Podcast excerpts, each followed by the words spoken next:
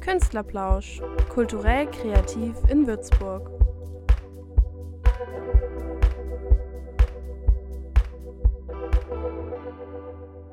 Hallo und herzlich willkommen zu einer neuen Folge eures Lieblingspodcasts Künstlerplausch. Der Podcast, in dem es nicht nur um Pinselstriche, Noten oder Worte geht, sondern um die Menschen dahinter. Macht euch bereit, mit uns gemeinsam 20 Minuten abzutauchen.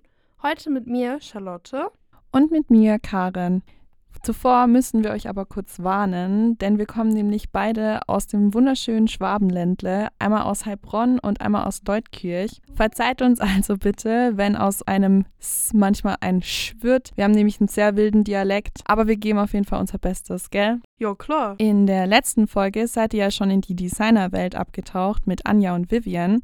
Falls ihr diese Folge noch nicht gehört habt, müsst ihr euch diese unbedingt noch anhören. Auf Apple Podcasts und auf Spotify.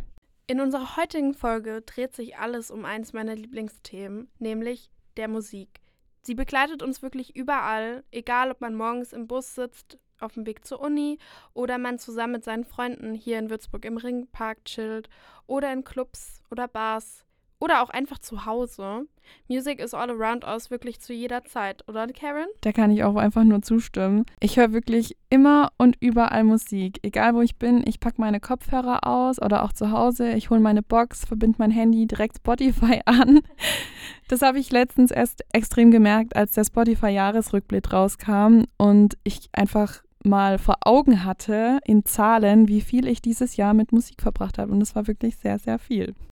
Ey, das ging mir auch nicht anders. Also ich habe wirklich Leute gesehen, die hatten 60.000 Minuten Musik gehört. Aber ich fand es auch total schön, weil es hat irgendwie gezeigt, wie unterschiedlich wir sind und wie unterschiedlich auch unsere Geschmäcker sind. Da war wirklich alles dabei, von Rap, Rock, klassische Musik, Pop. Wir sind alle irgendwie anders. Das stimmt. Und das hat wahrscheinlich auch damit zu tun, dass wir wahrscheinlich auch alle in verschiedenen Lebensabschnitten in unserem Leben oder auch in verschiedenen Situationen verschiedene Musikrichtungen uns anhören. Was ich noch schöner finde, sind auch einfach Konzerte, weil es hat immer eine total besondere Atmosphäre, wenn man da mit tausend Menschen seine Lieblingslieder mitgrölt und irgendwie sind die alle einfach nur wegen einem Grund da und zwar wegen der Liebe zur Musik. Karen, warst du auch schon mal auf Konzerten? Ja, klar war ich schon mal auf einem Konzert und zwar von meinem absoluten Lieblings-Creator, ähm, nämlich Ed Sheeran. Lacht mich aus, Leute, aber ich liebe ihn wirklich sehr. Ihr müsst unbedingt bis aufs Ende da bleiben, denn im Anschluss haben wir noch ein exklusives Interview für euch mit einem waschechten Popstar. Das wird auf jeden Fall fetzig. Bleibt dran. Das Konzert war wirklich sehr toll bei ihm. Also es war wirklich eine, es ist wirklich eine sehr, sehr schöne Erinnerung, weil da auch die Atmosphäre angenehm war. Man hat gespürt, wie sehr er das Publikum liebt, wie sehr das Publikum ihn liebt. Live das einfach mal dieser Gesang zu hören, es ist wirklich einfach Heaven. Dieses Jahr hat auch äh, meinem 18. Geburtstag Depeche Mode in München gespielt und ich werde es nie vergessen. Da war ich zusammen mit meiner Mama, die hat mir das geschenkt und es hat während des Konzerts einfach angefangen zu gewittern, aber das war überhaupt nicht schlimm, weil es einfach so gut reingepasst hat. Ja, es war einfach besonders. Letzten Monat war ich auch erst hier in Würzburg in der Posthalle auf dem Jeremias-Konzert und es hat mir total viel Spaß gemacht. Ich freue mich auf jeden Fall auf die nächsten Konzerte nächstes Jahr. Uns würde natürlich auch mal interessieren, ob ihr Zuhörer da draußen schon mal auf einem Konzert wart und welche Verbindung ihr denn zur Musik habt. Schreibt es gerne mal in die Kommentare. Aber back to business, Leute. Wir sind ja immer noch eine Würzburger Kulturpodcast. Und was soll ich sagen? Es war eine richtige Mammutaufgabe. Also die Musikszene Würzburgs ist wirklich riesig. Es gibt so viele Angebote, dass wir hier locker mehrere Stunden sitzen könnten und euch darüber zuplauschen könnten. Aber ich und die Karen haben uns dem Ganzen mal gestellt und haben versucht, euch so gut wie möglich ein kleines Bild von der Lage zu machen. Genau. Und als erstes hat es uns in das Nähcafé Edeltraut verschlagen. Tagsüber ist es ein kleines, nettes Studentencafé, in dem man mal mal in der Mittagspause einen Pumpkin Spice Latte trinken kann oder auch ein leckeres Sandwich essen kann. Unter anderem bietet es auch Möglichkeiten zum Nähen sowie auch Nähkurse und abends wird immer der Barbetrieb angeboten. Jeden zweiten Mittwoch im Monat verwandelt es sich dann in eine Showbühne, der sogenannte Open Mic Abend, wo jungen Künstlern die Möglichkeit geboten wird, ihre Songs zu spielen. Und das war wirklich sehr cool. Wir waren dort. Ja, Lotti, wie war das denn so? Ja, Also ich fand es total cool. Die Atmosphäre war total locker und entspannt. Dadurch, dass die Bühne so nah im Publikum war, war man wirklich hautnah an den Künstlern dran. Das lag vielleicht auch daran, dass es wirklich proppevoll war. Also es gab kaum noch einen Platz zum Stehen, geschweige denn sitzen. Aber das hat auch irgendwie die Atmosphäre geprägt und die KünstlerInnen, die schienen total offen und lieb. Es war durchaus möglich, dass man nach dem Auftritt mal den ein oder anderen Plausch noch halten konnte oder noch ein oder andere Getränk trinken konnte. Und es lohnt sich auf jeden Fall, einen Tisch davor zu reservieren, falls ihr Lust habt. Am 20.12. ist da das Weihnachtsspecial des Open Mics. Wenn ihr wollt, schaut da einfach vorbei, reserviert einen Tisch und lasst euch da ein bisschen berieseln. Okay, kommen wir zum nächsten Punkt. Es ist nämlich kaum möglich, über Musik in Würzburg zu reden, ohne dabei unsere wunderschöne Hochschule der Musik zu erwähnen. Sie liegt direkt gegenüber von der Residenz und ist einer der ältesten Musikausbildungsstätten in Deutschland. Der Ursprung liegt im Jahr 1804 und die Hochschule organisiert über 250 öffentliche Veranstaltungen im Jahr. Bekannte Festivals sind zum Beispiel Tage für alte Musik und Tage für neue Musik. Moment mal kurz. Also, du willst mir wirklich sagen, 250 Veranstaltungen, komponieren die auch im Schlaf oder wie? Ja, ob sie auch im Schlaf komponieren, weiß ich natürlich nicht. Aber die Komposition ist dort ein Studienfach. Genauso wie die Instrumentalmusik, Jazz, Gesang, Musiktheorie, Dirigieren, Musikpädagogik und vieles mehr. Unter anderem geben verschiedene Chor-, Sinfonie- und Kammerkonzerte Einblick in die künstlerische Entwicklung der Studierenden. Falls ihr noch mehr über die Musikhochschule wissen möchtet, könnt ihr gerne auf die Website hfm-würzburg.de nachschauen. Das ist die offizielle Seite der Musikhochschule und da findet ihr auf jeden Fall noch weitere Studiengänge und die Geschichte der Hochschule.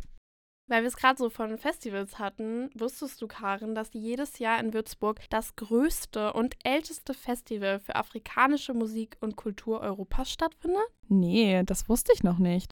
Das ist total cool. Also das beginnt immer traditionell am letzten Maiwochenende am Kongresszentrum. Das geht insgesamt vier Tage lang, besteht wirklich schon sehr lange, seit 1989. Auf der Bühne standen schon bereits über 7630 MusikerInnen und KünstlerInnen aus 56 verschiedenen Ländern Afrikas. Es läuft nicht nur sehr gute Musik, es gibt auch einen großen Bazar, traditionelles afrikanisches Essen, diverse Fotoausstellungen, Kinderprogramme Open-Air-Kino, Fashion-Shows, Dokumentarfilme über Afrika. Ja, es ist auch alles noch für den guten Zweck, weil zahlreiche Hilfsorganisationen ihre sozialen und innovativen Projekte vorstellen. Traditionell ist jedes Jahr ein anderer Themenschwerpunkt am Start. Zum Beispiel war das Motto 2011 Karibische Inseln und 2022 starke Frauen in der afrikanischen Musik. Generell kann man sagen, dass das Hauptthema Different Color, One People ist gibt verschiedene Musikrichtungen, Hip-Hop, Afrobeats bis Weltmusik und Samba, was ich auch noch sehr schön finde, dass die meisten Musiker völlig unbekannt sind. Wow, das hört sich wirklich voll interessant und mega vielseitig an. Hast du auch schon mal etwas von dem Mozartfest gehört? Das findet auch hier in Würzburg statt und ist ein Festival, das jedes Jahr an Mozart und sein Lebenswerk gewidmet wird. Das Mozartfest ist nämlich das älteste Mozartfestival in Deutschland und findet seit 1921 in der Residenz statt. Das ist bestimmt was für alle Klassikfans unter uns. Wer es besonders idyllisch haben will, für den ist der alljährige Würzburger Hafensommer immer etwas. Der findet am Mainufer statt. Das ist eine schwimmende Bühne direkt neben dem Kulturspeicher. Und da ist wirklich für jeden was dabei, egal ob jemand Pop mag, Weltmusik, Jazz oder einfach nur Comedy-Acts anschauen möchte und Kunst genießen. Letztes Jahr dabei waren unter anderem auch die Sportsfreunde Stiller. Karin, kennst du die? Glaube, ich kenne die. Das waren die, wo dieses Applaus, Applaus-Lied gespielt haben, oder? Ja, genau. Applaus, Applaus. Für, für deine, deine, Worte. Worte. genau. Für alle, die gerne ein Ticket erwerben wollen, es lohnt sich wirklich schnell zu sein, denn vom 30.11. bis 31.01. nächstes Jahres gibt es 10% Early Bird Rabatt auf den Originalpreis der Festivalkarte. Also, worauf wartet ihr noch? Uiuiui, da muss man aber echt schnell sein. Das U&D ist auch sehr bekannt in Würzburg. U&D, was bedeutet das? Umsonst und draußen in Würzburg. Es ist ein Musikfestival, genau das, was es heißt, umsonst und draußen. Es wird finanziert durch den Verkauf von Getränken, Sponsorengeldern, diversen Zuschüssen, aber auch Spenden. Es findet immer auf der wunderschönen Mainwiese statt, geht vier Tage lang und beginnt Anfang Juni.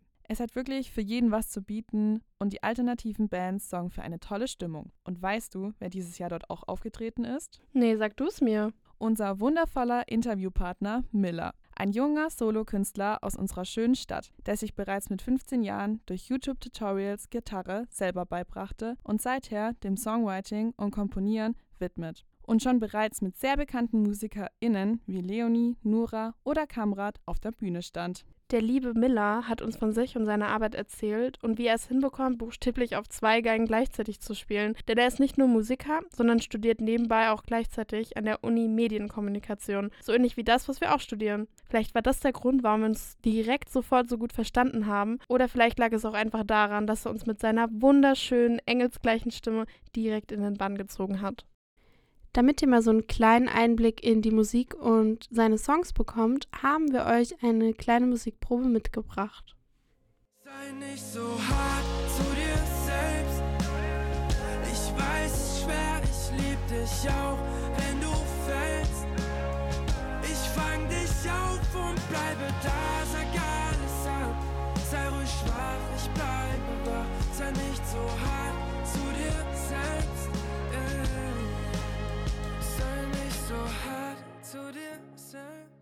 Wir sitzen gerade im Studio der THWS zusammen mit unserem Gast Miller, einem jungen Popmusiker, einen Rising Star im deutschen Pophimmel.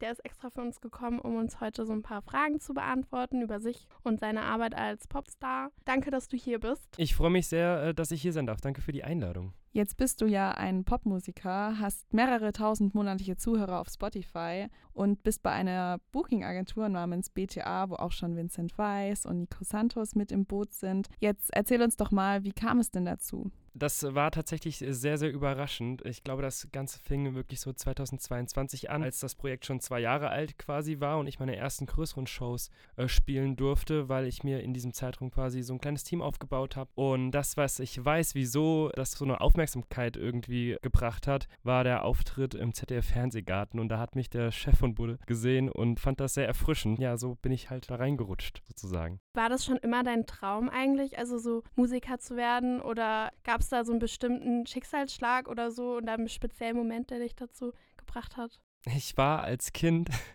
tatsächlich in vielen Kinder- und Jugendchören am Anfang und ich wollte auch tatsächlich, gerade so in der Mittelstufe war ich in der Schulband, in der Oberstufe war ich in der Schulband, aber ich hatte nie so konkret den Plan zu sagen, okay, ich gehe jetzt in die Musik. Es war immer so mein Ziel, in den Journalismus reinzugehen, weil mich das auch total, die ganze Medienlandschaft total interessiert. Ich studiere ja, wie gesagt, auch Medienkommunikation, aber irgendwann kamen dann Freunde auf mich zu und haben gesagt, hier Lukas, wie wär's denn mal, wenn du was eigenes rausbringst? Und ich war immer so, nee, weiß ich jetzt nicht. Und dann kam Corona stand alles still und ich habe mein Abi gemacht 2020 und dachte dann so, hm, was machst du jetzt mit deinem Leben? Und dann habe ich so ein Buch gelesen, da stand so ein Satz drin, mach das, was du am besten kannst zu deinem Hauptberuf. Und da fiel mir direkt Musik ein und ich dachte, weil die Welt eh auf Standby war in dem Moment, komm, versuche ich es mal. Habe da meinen damaligen besten Freund eingepackt und gefragt, hier wollen wir das gemeinsam aufbauen. Ja, und dann ging es 2020 im September das erste Mal ins Studio. Im Februar 21 kam die erste Single und so fing das Ganze mit Miller an. Das hat dann jetzt auch gerade schon meine zweite Frage beantwortet, weil wir haben es nämlich gelesen tatsächlich in der Zeitung, dass du deine Karriere in diesem Corona-Lockdown gestartet hattest. Und wie war das dann? Also du konntest ja keine Konzerte geben oder sonst irgendwas. Hatte das irgendeinen Einfluss darauf dann?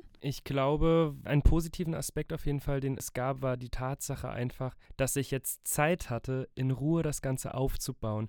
Aber trotzdem war es natürlich schade, weil veröffentlichst Songs in deinem stillen Kämmerchen sozusagen, produzierst die im Studio und im Endeffekt erreichst du Menschen nur online. Und das ist natürlich eine Sache gewesen, die auf Dauer, glaube ich, echt sehr nervig geworden wäre. Und ich bin froh, dass sich jetzt die Zeiten zu einem besseren wieder geändert haben. Die Gießener Zeitung nennt dich den deutschen Ed Sheeran. Siehst du dich denn selber auch so oder was ist deine Meinung dazu? Möchtest du so genannt werden? Da muss ich kurz eine Sache noch zu sagen, nämlich, dass das Lustige ist, dass nicht die Gießener Zeitung allein dafür verantwortlich ist, sondern eben das ZDF.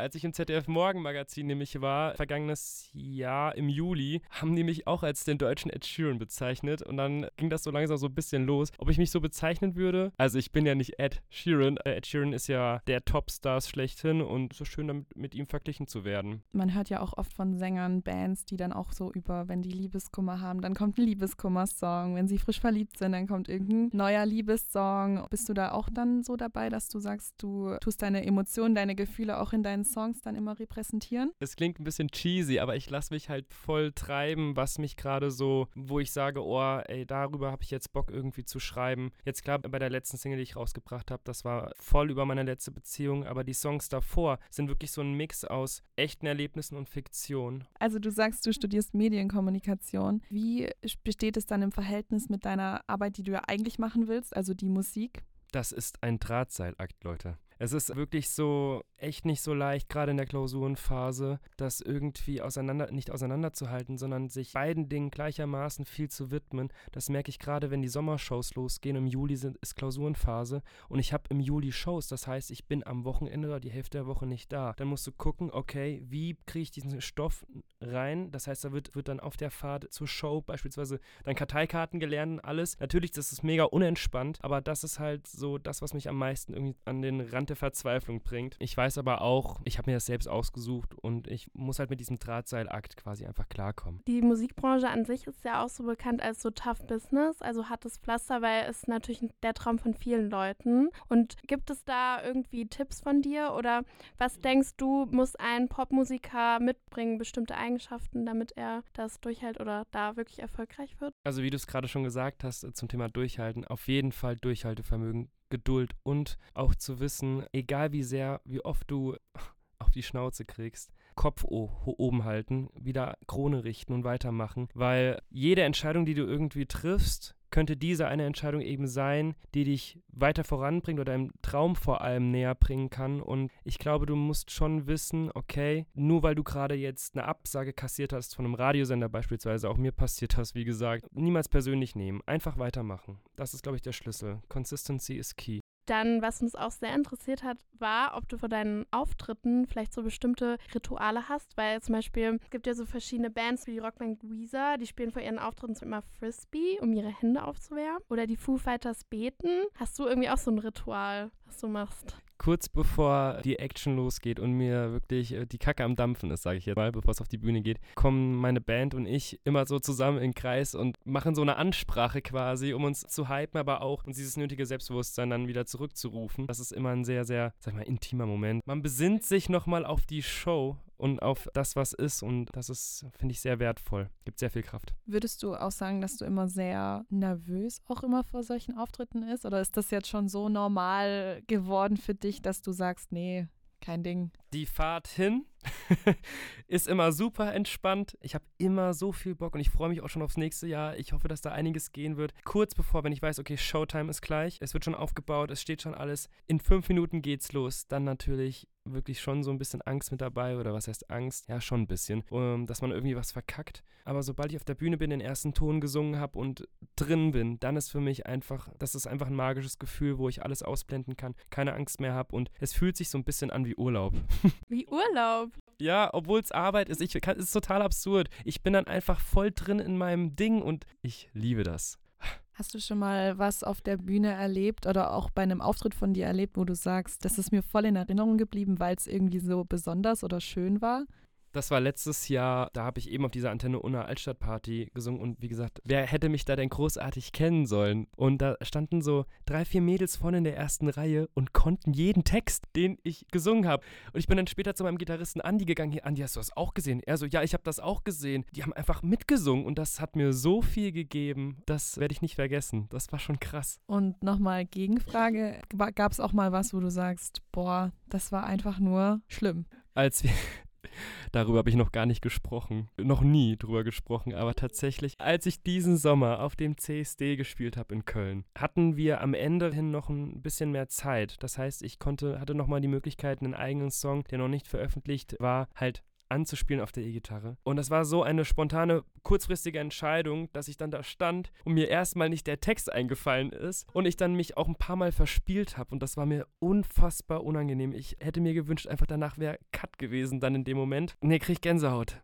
Ist es aufgefallen? Sehr stark? Man, man sagt mir, nö, war alles cool, aber das sagt man ja immer, ne? Hast du es dann zu Ende gespielt, den Song? Natürlich, ich, ich habe es voll durchgezogen, aber ich hätte mir halt echt gewünscht, so dass ich in dem Moment so Boden tu dich auf, komm, wir gehen. Nee, aber es war, war auf jeden Fall eine sehr schöne Show, aber das letzte Lied, das habe ich halt leider vermasselt. Da habe ich mich nicht so gut gefühlt. Aber Fehler gehören dazu. Ja, voll, man lernt ja auch draus. Also. Ja, total. Mit welchem Star würdest du, oh, egal ob tot oder lebendig, würdest du gerne ein Feature haben? Ed Sheeran. Ja, also wenn ich englische Musik machen würde, ich glaube, Ed Sheeran wäre so wirklich First One. Ist tatsächlich, hätte ich voll Bock mit Lea was zu machen, weil es auch diese zerbrechliche, emotionale Musik ist quasi. Ich glaube, da kann man echt was Schönes zaubern. Aber auch Vincent Weiss hätte ich total viel Bock drauf. Also hit me up, Vincent. Wir haben ein kleines Spiel vorbereitet. Ein kleines Studiospiel haben wir für dich gebastelt. Das habe ich hier in der Kiste. Ach ja. Hört man rascheln. Habe ich all deine Songs, die du je rausgebracht hast. Da kannst du dir jetzt einen ziehen sozusagen und dann ein bisschen drüber reden. Okay. Und wenn du magst, kannst du auch mal ein Refrain oder so singen, wie du magst. Okay, mal schauen. Lass dich nicht mehr ran, meine allererste Single. Wie gesagt, ein sehr emotionaler Song, weil er, man meint, er geht wirklich um eine Beziehung, die ich zu einem Menschen hatte, also zu einer Liebesbeziehung, aber tatsächlich geht es eher um meine Familie. Da ist nicht alles Gold, was glänzt, sag ich mal, und ja, darum geht es quasi Abstand zu nehmen, um auch sich selbst zu, wie soll ich sagen, strukturieren oder einfach mal das Geschehene irgendwie zu verarbeiten. Hast du da eine Lieblingszeile auch oder den Refrain? Magst du mal was singen? Ja, auf jeden Fall der Refrain. Kann ich gerne mal ansingen. Gerne. Zwischen Herz und Verstand gibt's mir Hoffnung, doch hab Angst. Zu viele Narben sind noch da, um zu vergessen, was mal war.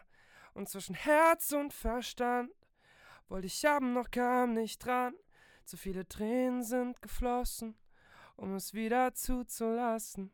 Uh, Wow. so langsam sind wir jetzt am Ende angekommen und ich wollte mich jetzt nochmal bei dir bedanken. Vielen Dank, dass du dir heute die Zeit genommen hast. Es war sehr spannend. Wir haben sehr, ich glaube, einen sehr guten Eindruck jetzt mal bekommen, wie es so ist, Indie-Musiker zu sein. Ihr könnt jetzt übrigens auch schon seine neue Single euch anhören. Sie heißt Wenn du fällst, einfach auf Spotify bei Miller.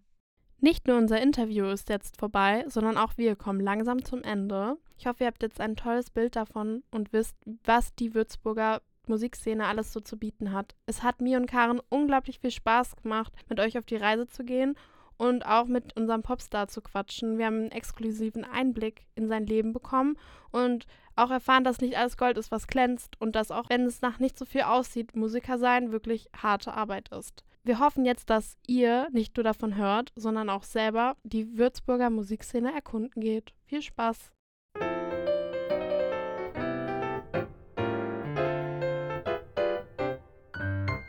Sag mal, Karen, hast du eigentlich noch einen Kulturtipp für mich? Ja, klar habe ich noch einen Kulturtipp für dich. Am Mittwoch, den 20.12. und am Donnerstag, den 21.12., könnt ihr euch die Theaterversion von Oliver Twist nach Charles Dickens im großen Saal vom Theater Czambinski um 19 Uhr anschauen.